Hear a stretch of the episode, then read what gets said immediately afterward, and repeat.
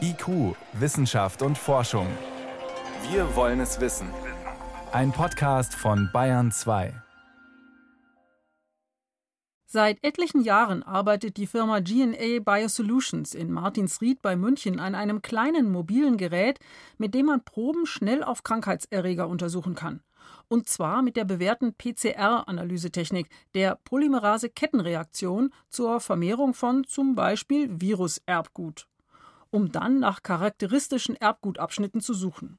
Letztlich soll ein Gerät entstehen, in das man die Proben eingibt, wie sie sind, und nach kurzer Zeit das Ergebnis hat.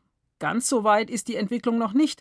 Etwas Handarbeit ist noch erforderlich. Aber die neue Technologie kürzt das Verfahren schon erheblich ab, erklärt Federico Bürskens, Geschäftsführer von GNA Biosolutions.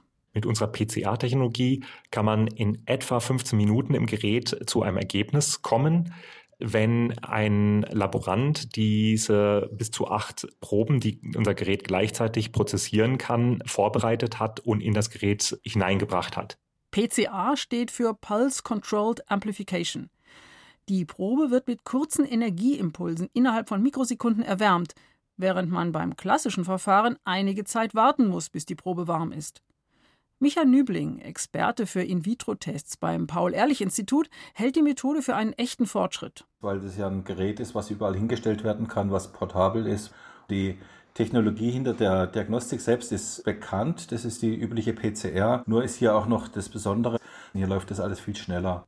Schon der aktuelle Entwicklungsstand des Geräts, also mit der Probenvorbereitung von Hand, würde Tests außerhalb klassischer Labore ermöglichen. Man stelle sich vor, man wartet am Flughafen oder an der Grenze und weiß nicht, ob man jetzt ins Flugzeug einsteigen oder auch aussteigen darf. Da macht es natürlich einen riesen Unterschied, ob man in insgesamt 30 Minuten etwa zum Ergebnis kommt oder ob man zweieinhalb Stunden warten muss, wie das mit den herkömmlichen Systemen in der Regel dauert. Wenn alles gut läuft, könnte dieses Szenario noch zur kommenden Reisesaison Realität werden. Wir streben an, im Juli in die Sonderzulassung zu gehen. Allerdings ist das im Moment sehr abhängig auch von der Versorgung mit diagnostischen Vorprodukten, die gerade sehr, sehr stark gefragt sind auf dem Weltmarkt, die nicht so leicht zu bekommen sind. Das heißt, es gibt da einen gewissen Unsicherheitsfaktor und wie schnell dann das Bundesinstitut für Arzneimittel und Medizinprodukte dann zu einer Zulassung oder Entscheidung kommt, das liegt dann natürlich auch nicht mehr in unserer Hand. Weil auch in den USA diese Reagenzien knapp werden, haben Forscher dort eine ganz andere Analysemethode entwickelt. Sie arbeitet mit dem CRISPR-Cas-System, bekannt unter dem Namen Genschere. Dieses Enzymsystem findet bestimmte Abschnitte des Coronavirus-Erbguts und zerschneidet sie. Und nicht nur das, eine bestimmte Variante der Genschere zerschneidet auch noch alles andere Erbgut, das in der Nähe ist. Deshalb gibt man ein sogenanntes Reportermolekül mit in die Probe, das fluoresziert, wenn es zerschnitten wird.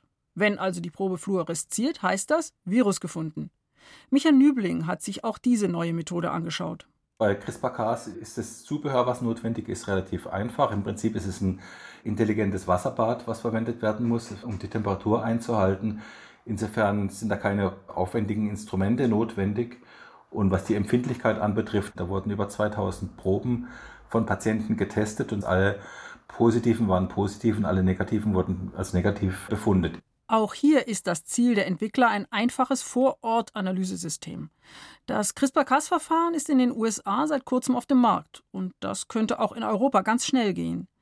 Denn anders als das neue Diagnosegerät der Firma GNA Biosolutions, das ein Medizinprodukt ist, gibt es für den chemischen Teil solcher Tests, sogenannte Diagnostika, derzeit in der EU noch kein Zulassungsverfahren. Dass diese Hürde fehlt, kommt dem Ziel entgegen, die Pandemie durch flächendeckendes Testen einzudämmen.